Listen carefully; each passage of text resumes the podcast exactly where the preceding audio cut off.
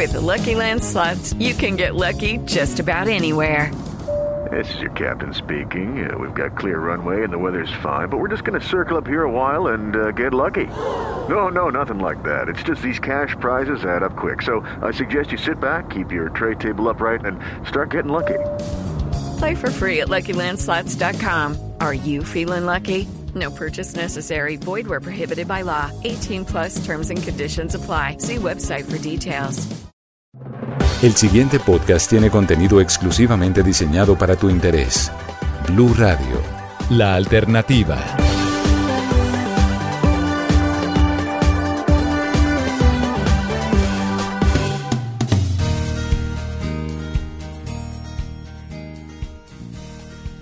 Está claro que vivimos más tiempo navegando en nuestros teléfonos que antes, que ahora hacemos trámites a través de Internet, pagamos todo tipo de cosas, tomamos un carro a través de una aplicación y que ahora la gran mayoría de emprendimientos tienen algún componente tecnológico. ¿Cómo será el 2022? Aquí los temas que serán tendencia en el mundo 4.0. Bienvenidos a 4.0, el podcast. El 2022 será un año que marcará la pauta, entre muchos otros temas, con la agenda relacionada con el mundo de lo digital. Y si uno quisiera revisar aquellos temas que serán tendencia desde esta perspectiva, tendríamos que traer a colación, en primer lugar, la coyuntura de elecciones presidenciales y legislativas que se darán durante el primer semestre del año. Por supuesto que la agenda presidencial tiene mucho que ver desde la perspectiva de las decisiones importantes que tendrá que tomar el próximo presidente de la República en relación con la forma como Colombia va a poder aprovechar la cuarta revolución industrial. En la expectativa, hay decisiones importantes sobre cuál será el enfoque para poder crecer en conectividad, por ejemplo, de la mano de los operadores de telecomunicaciones o a través de las empresas de servicios públicos también existirán condiciones mucho más atractivas y beneficiosas para compañías que quieran apostarle a llevar, por ejemplo, Internet satelital.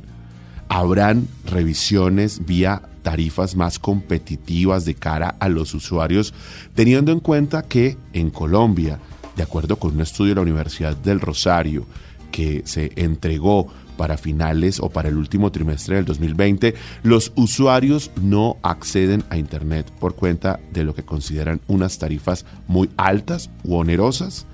Pues bien, el presidente de la República tendrá, por supuesto, en su haber que liderar estrategias que permitan conectar a esa Colombia que suponiendo que al presidente Duque le fuere bien en cuanto a la meta de conectividad y lograra llegar a un 70% de la población conectada, aún tiene un 30% de población que sigue siendo desafiante y que está fundamentalmente en áreas rurales.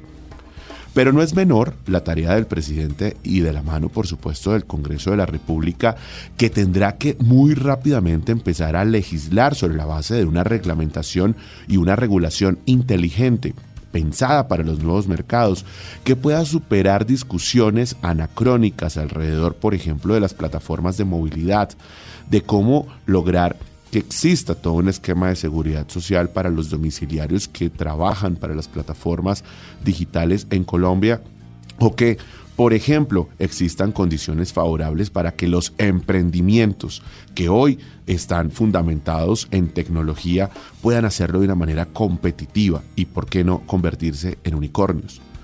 Claramente, la agenda presidencial y legislativa será muy importante para los próximos cuatro años y por supuesto que el 2022 tendrá esa marca dentro de las propuestas que se vayan trazando en los candidatos.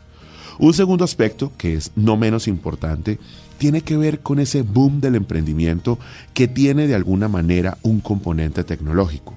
Algunos porque están soportados justamente sobre sistemas de información o tienen desarrollos que constituyen soluciones puntuales a problemáticas de la sociedad. Pero están aquellos que vienen de sectores tradicionales, por ejemplo, que están reglamentados o enmarcados en el mundo del comercio, pero que aprovechan los canales digitales para tener un mayor alcance. Por ejemplo, el caso del comercio electrónico.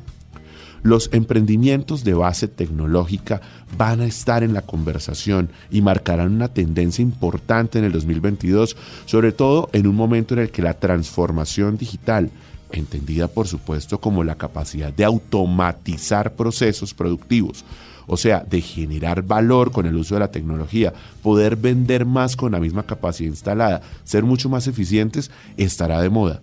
Y eso obligará a que gobiernos, a que empresas y a que universidades puedan constituirse en un triángulo virtuoso para poder generar un ecosistema favorable para que muchas de esas iniciativas que surgen no mueran en el camino.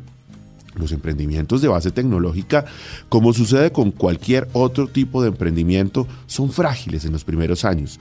Necesitan, por supuesto, de un escenario competitivo desde la perspectiva jurídica, desde los trámites, desde el escenario tributario y, por supuesto, desde las condiciones favorables para encontrar personas que hagan parte de estas compañías.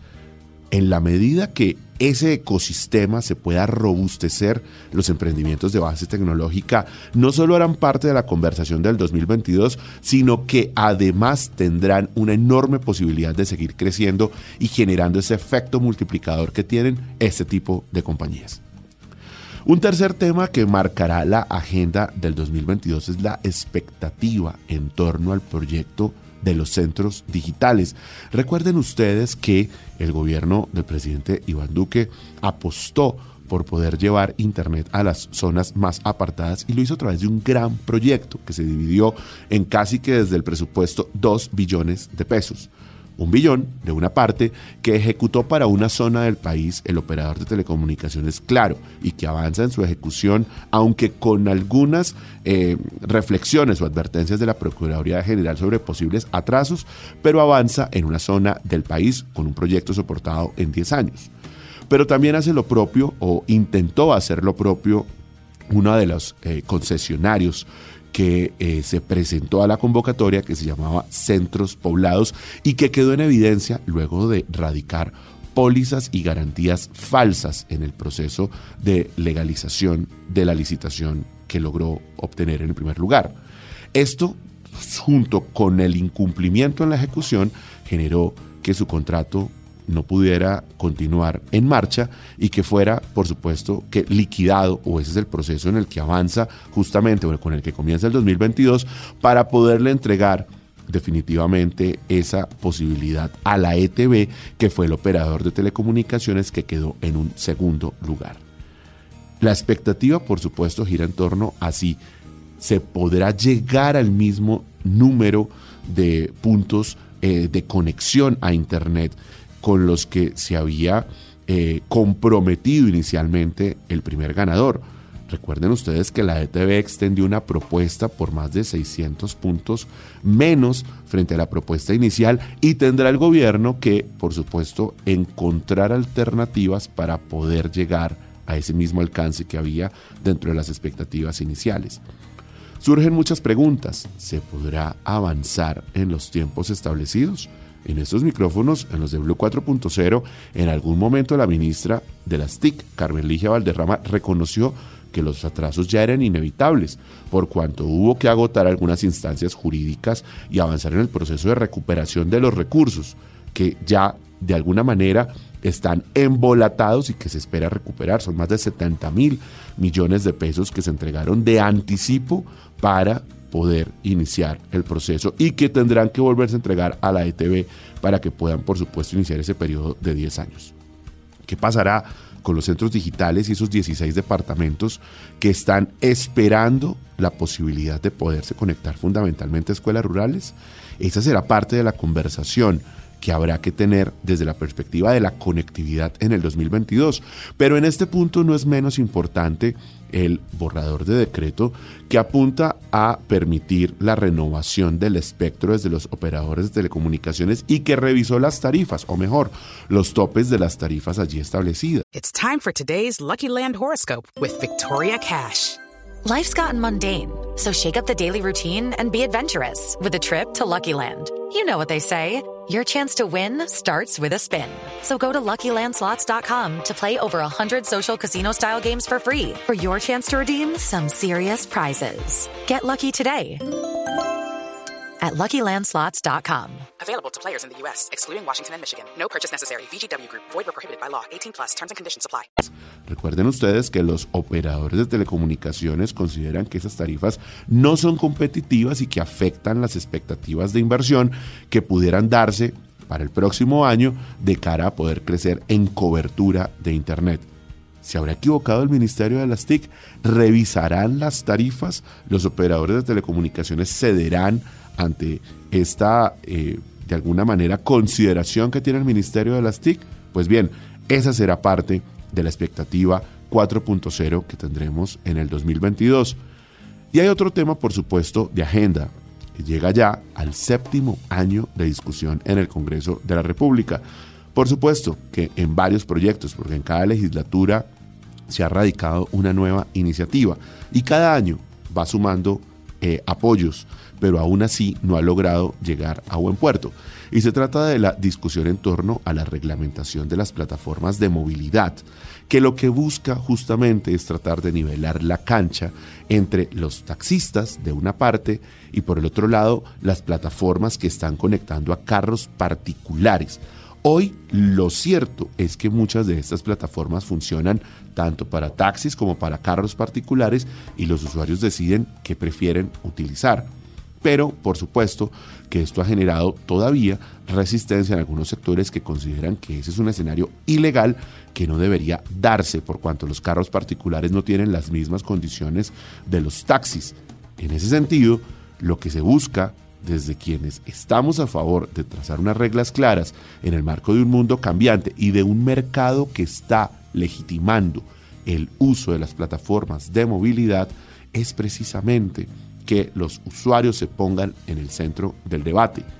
Hoy lo que está sucediendo en no pocas ciudades de Colombia es que en las horas pico es prácticamente imposible encontrar un servicio o una alternativa de transporte distinta a los buses tradicionales para algunas ciudades o los transmilenios, o mejor, los servicios públicos de transporte, como el caso de los buses o el caso de los taxis o los sistemas masivos de transporte para las ciudades que los tienen. Y lo que se busca aquí es brindarle al usuario diferentes alternativas.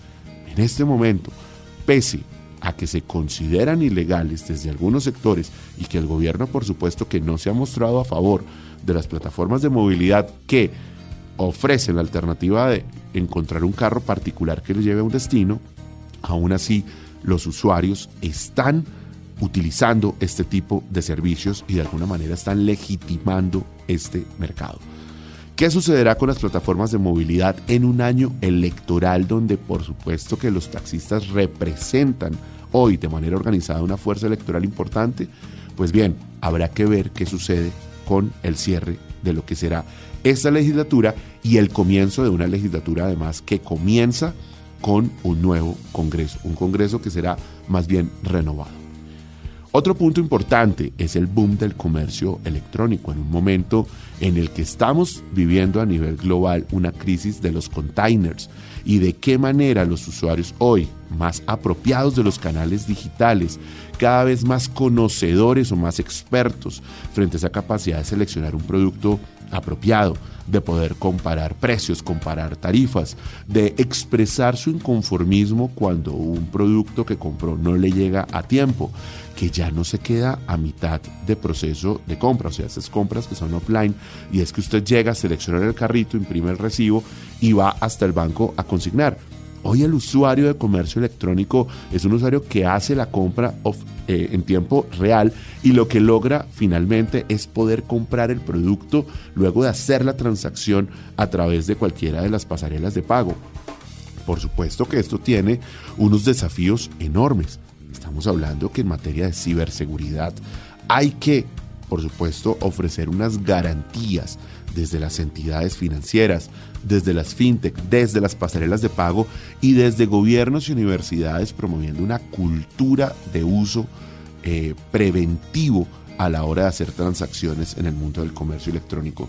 Para los emprendedores, por supuesto que este boom también los beneficia, en la medida que han encontrado una forma de poder vender sus productos a través de tiendas en línea, mientras no necesariamente tienen que estar allí atendiendo de manera presencial. El comercio electrónico hará parte de la conversación del 2022.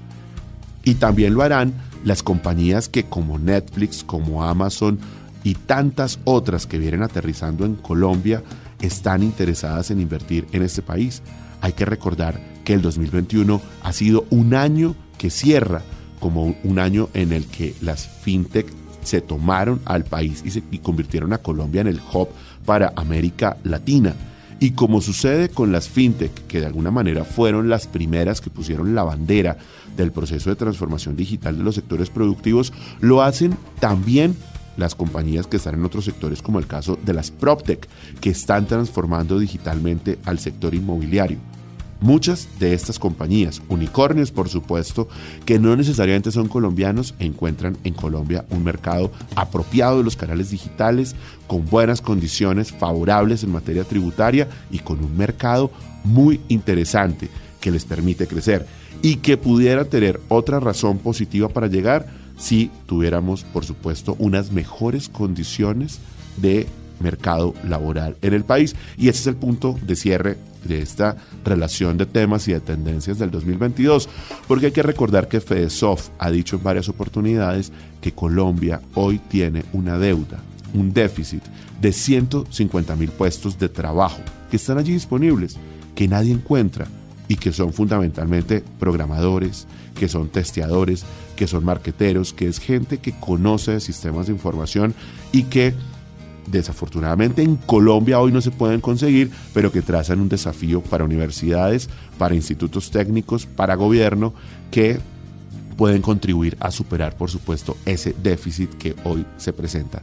Si hablamos de un mercado laboral superado, de la posibilidad de que sigan llegando compañías a Colombia, de ese boom del comercio electrónico, de debates de reglamentación como las plataformas de movilidad, de esa agenda de conectividad que tiene, por supuesto, la expectativa puesta en los centros digitales, del boom de los emprendimientos de base tecnológica y de lo que será la agenda presidencial y legislativa, habremos hecho un gran recorrido por la agenda y por las tendencias de lo que será un 2022 que será muy 4.0.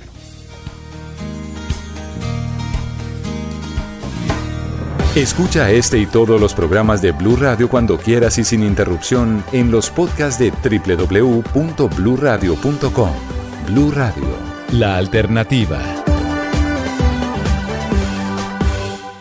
Step into the world of power, loyalty and luck. I'm gonna make him an offer he can't refuse. With family, cannolis and spins mean everything. Now, you wanna get mixed up in the family business. Introducing The Godfather at ChumbaCasino.com.